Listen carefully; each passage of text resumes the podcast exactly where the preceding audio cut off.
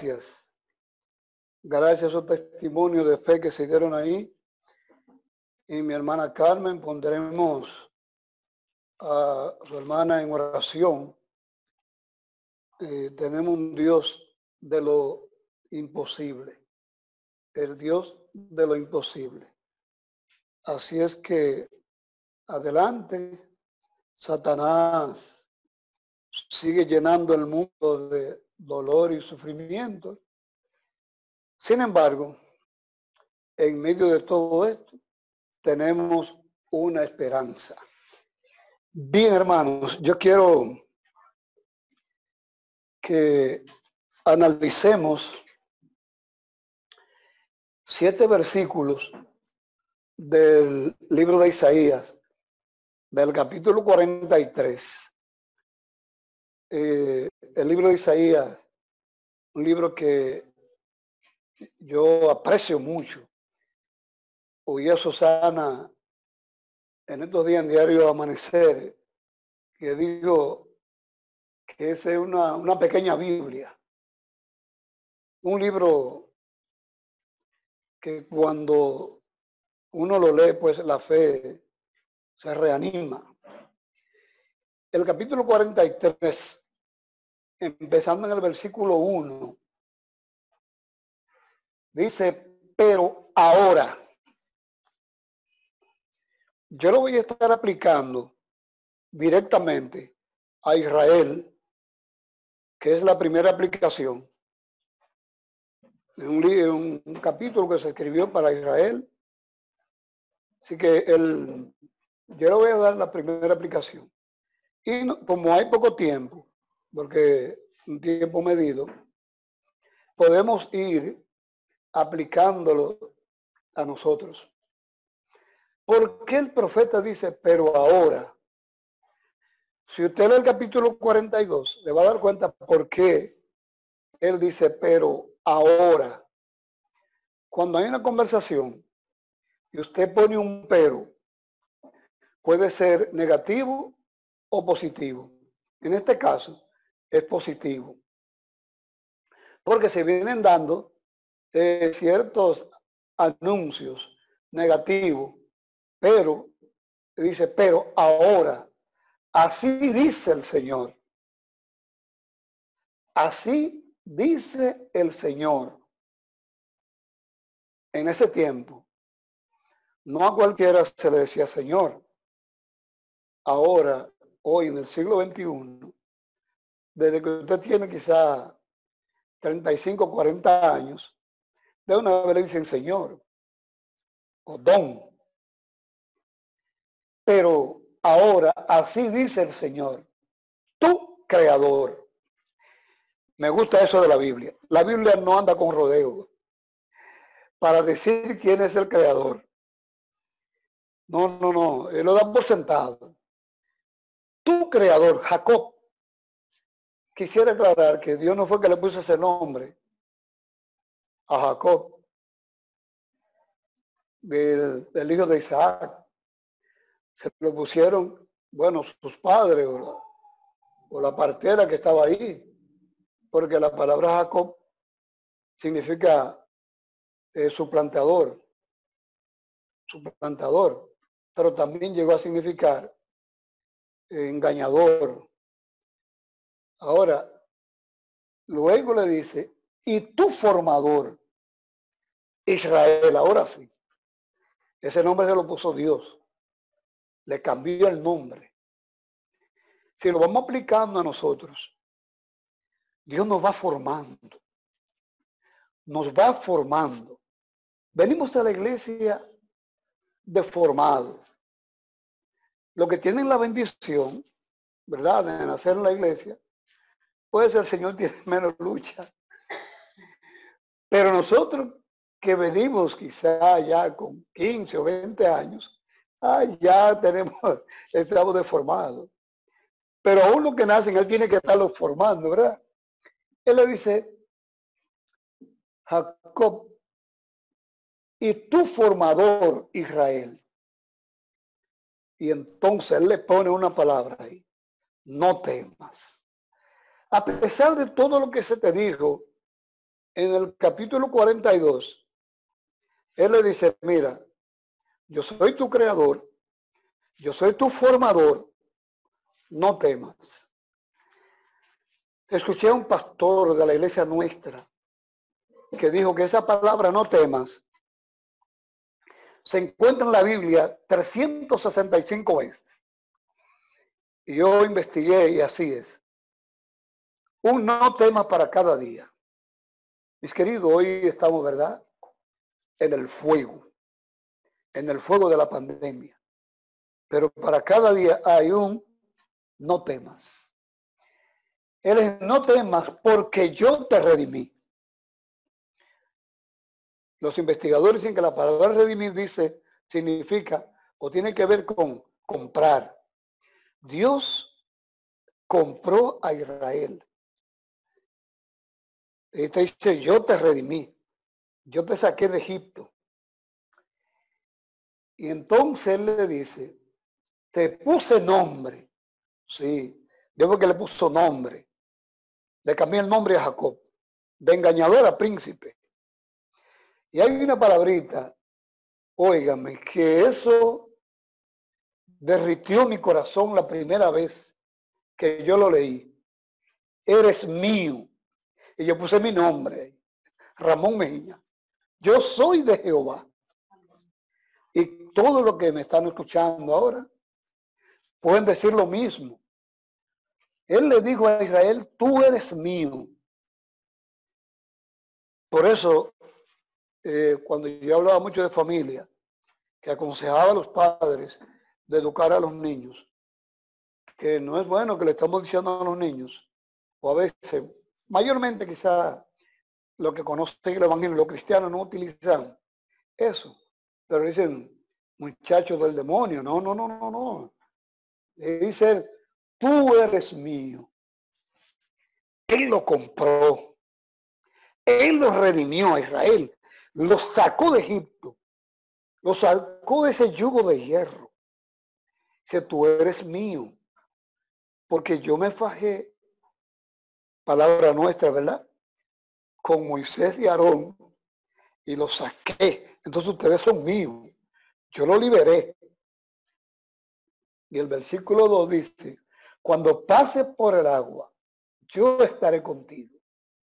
Los ríos no te anegarán cuando pase por el fuego, no te quemarás, ni la llama al ti. Bueno, hoy estamos en un fuego, hermano. Estamos en el fuego de, este problema que ha azotado al mundo. Pero tenemos un Dios todopoderoso. Y como yo dije, por aquí también, por el Zoom, a una iglesia que me tocó predicar, hoy le digo a los que están conectados, que ya doy otros, estamos en el fuego. Posiblemente algunos puedan ser tocados. Mi hermano fue tocado. Mi hermano, un anciano de iglesia. Pero gracias al Señor, hoy él está bien. Otros hermanos, yo sé que han, eh, sido tocados. Dios lo ha liberado. Quizá otros han tenido que ir a, a la tumba. Y yo le decía a alguien que me decía que no sale, que está asustado, que tiene miedo, que tiene temor. Dije, querido, no. La Biblia dice, no temáis, no temáis, manada pequeña. Si nos toca, hagamos una evaluación. Revisemos nuestra vida. Y si me toca dormir, si nos toca descansar, recordemos lo que dijo el apóstol Pablo. El morir en Cristo es ganancia. El morir en Cristo es ganancia. El versículo 3, Isaías le dijo a Israel que Dios dijo, porque yo el Señor soy tu Dios. Ah, soy tu Dios. Óigame, qué Dios grande. Y así nos dice a nosotros hoy como pueblo y como persona. Él es nuestro Dios. No tengamos ningún temor. puede ser, ¿verdad? Que tengan algunas preocupaciones, pero que no nos lleven a la desesperación, a la depresión, a perder la confianza en nuestro Dios. Porque ya Él nos dijo y nos dice cada día, oiga, hermano, cuando yo escuché eso de ese predicador, que en la Biblia hay 365, no temáis. Yo lo seguí investigando, investigando. Y así es, los investigadores que así. Cada día, no temáis. No temáis manada pequeña. No temáis Juan de León y todo lo que están conectados. No temamos, que tenemos un Dios grande. Tenemos un Dios grande. Hoy yo escuchando a Susana otra vez, ella dijo, esto pasará. Esto será historia. Queremos que sea así. Pero debemos estar conscientes que estamos llegando al final y por eso no debemos eh, temer. Sigue el versículo 3. El santo de Israel, yo soy tu salvador. Oye, yo soy tu salvador. Podemos decir, como dijeron los tres jóvenes hebreos, mira, rey, si Dios no nos libra del horno de fuego, a tu Dios nos vamos a servir. Si Él no nos libra de esta pandemia, seguiremos con el gran Dios, con el Dios todopoderoso, porque Él es nuestro Salvador. Y miran como dice que ahora, a Egipto he dado por tu rescate, a Etiopía y a Sebia por ti. Debo aclarar, no es que Dios hace acepción de personas. Dios no tiene que ver con asuntos sociales, con riqueza, con nacionalidad. Lo de Dios es el carácter. Que se le ame, se le obedezca. Él no tiene que ver que a, qué nacionalidad tú pertenezcas. Es lo que quiere que tú le obedezcas, el carácter. Ahora, ¿qué es lo que pasó con esas tres naciones?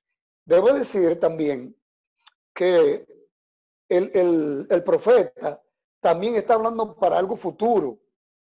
Esas tres naciones, cuando Dios iba a libertar a su pueblo de Babilonia, se oponían, se oponían y no querían que Israel fuera libertado, porque tenemos que entender o recordar que Satanás quería desaparecer a Israel, porque de Israel venía el Mesías. Si él desaparecía Israel, bueno, hoy no estuviéramos sin Cristo. Entonces, esas naciones se estaban oponiendo para que Israel volviera a ser nación, el pueblo de Dios donde vendría el Salvador. Entonces, como esas naciones se estaban oponiendo, cuando vino el reinado de Darío y de, los persas, bueno, ellos le cayeron encima y el pueblo Dios fue libertado. Así va a suceder hoy. Satanás sabe muy bien eso. Mano, cualquiera que se ponga con este pueblo no le va a ir bien. Yo soy de lo que pienso que detrás de todo esto está Satanás, porque quiere desestabilizar la iglesia. Pero Dios está al control. Dios está al control. Y seremos más que vencedores. Ahora, veamos el versículo 4. En mis ojos eres agradable. A mis ojos eres de gran estima. Eres honorable. Óyame, quizá a nosotros nunca nadie nos ha dicho que somos honorables, pero ya Dios nos lo dijo. Antes de que nosotros naciéramos, ya para Él éramos honorables. Y miren cómo sigue el versículo. Y dice Él, después que dice que somos de gran estima, que somos honorable. Ahora dice, yo te amo. Yo te amo. Una de las cosas más bellas que suena en el oído de una esposa, de un esposo, de un hijo, un ser humano, cuando usted le dice, yo te amo, yo te aprecio, yo pienso en ti. Dice, mira, yo te amo. Daré pues hombre por ti y naciones por tu vida. Eso era por Israel, ahora por nosotros. Cualquiera que quiera, hermanos, desaparecer esta iglesia, ahí está, se le va a aplicar la misma ley que se le aplicó a Egipto, a Etiopía y a Seba, que casi lo desaparecieron, para que el camino estuviera libre y el pueblo de Dios volviera y entonces se reconstruyera y naciera el Salvador. Y entonces ahí viene el versículo 5.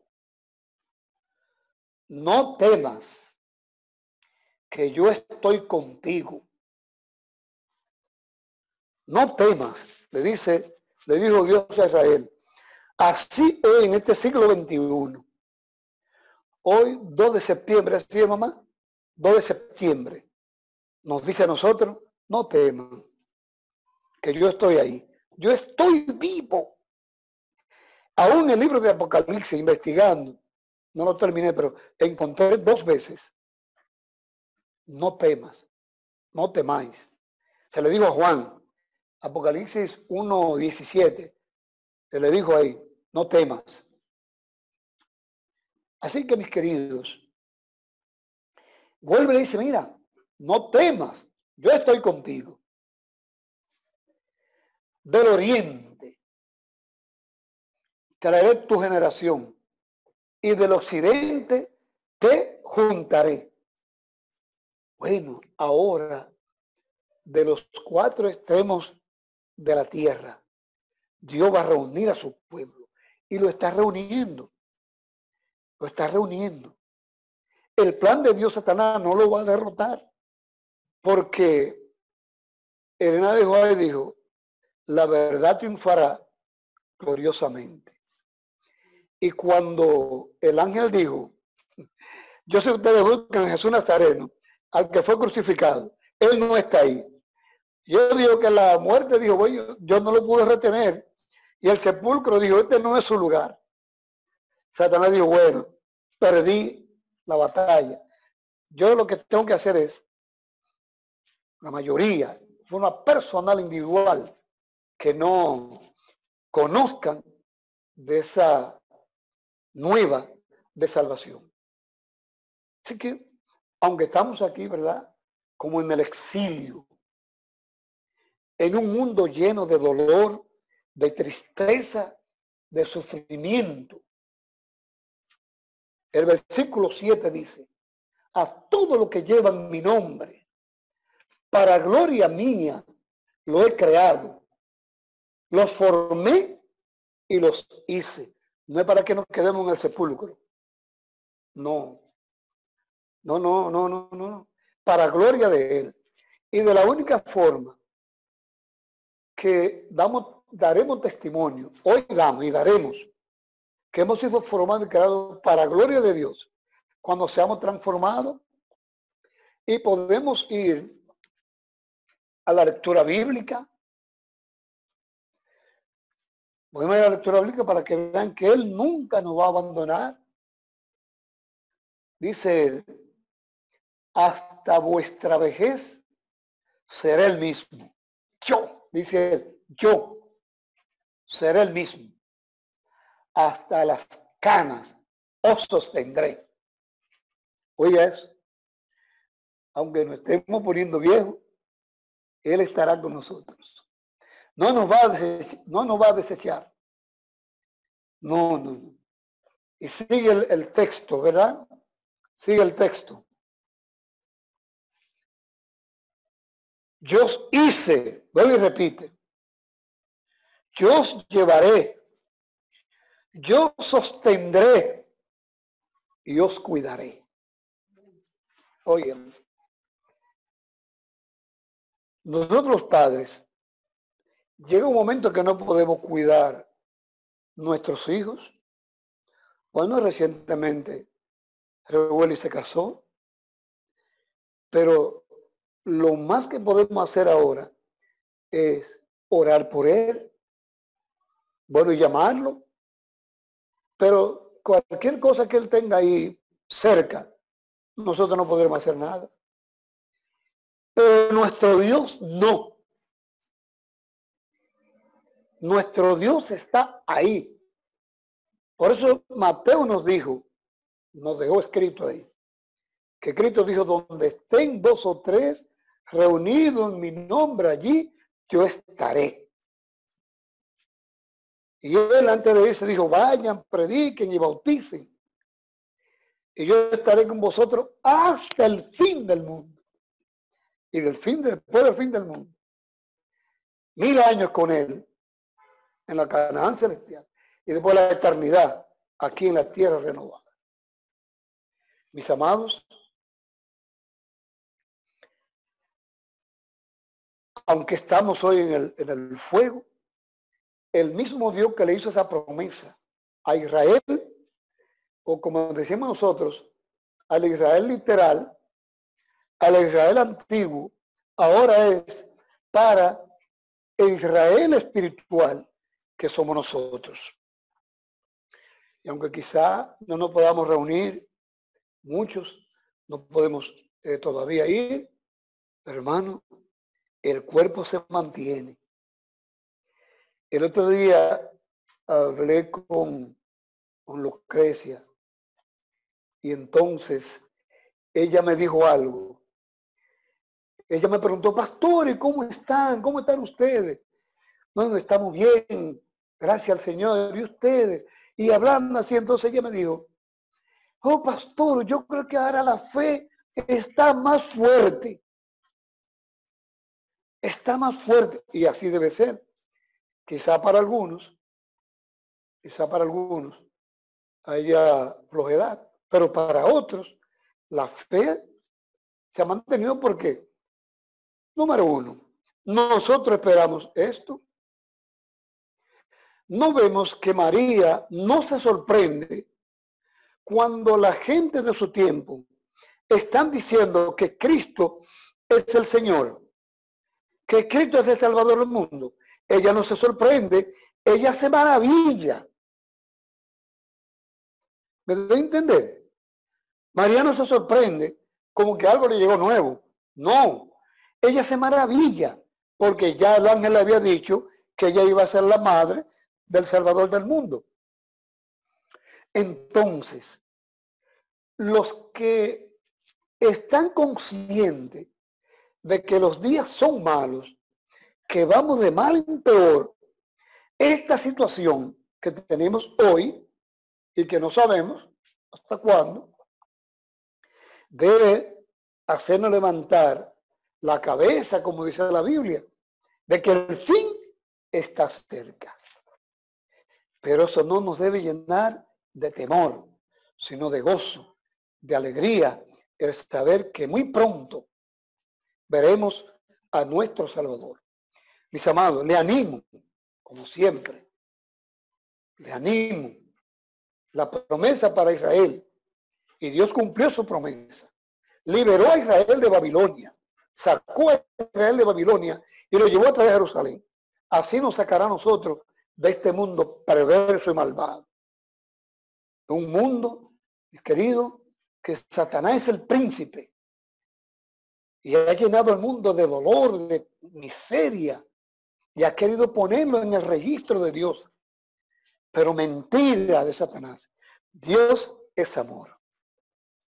Con la ayuda de Dios nos encontraremos en la Canaán celestial así como él le dijo a Israel, yo lo llevaré del oriente, del occidente, nos llevará de este mundo que, hermanos, hoy por hoy, por doquier hay lágrima, dolor y sufrimiento. Pero nuestros corazones, a pesar de, hay una esperanza. Y una vez yo escuché con esto finalizo, que alguien dijo, pero esta gente como que no sienten en un funeral, porque los hermanos que estaban ahí lloraban, pero no.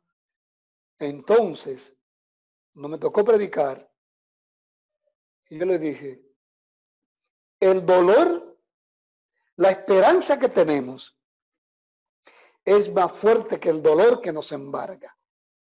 Lloramos, pero no desesperamos, porque tenemos esperanza. Israel se llenó de esperanza al saber que Dios lo volvería a su tierra. Nosotros hoy nos llenamos de esperanza, porque el mismo Dios que le prometió a Israel nos ha prometido a nosotros y Él no puede mentir. Él no puede mentir. No es que Él no debe, Él no puede mentir. Que Dios me lo bendiga, me nos cuide y me le dé un sueño feliz.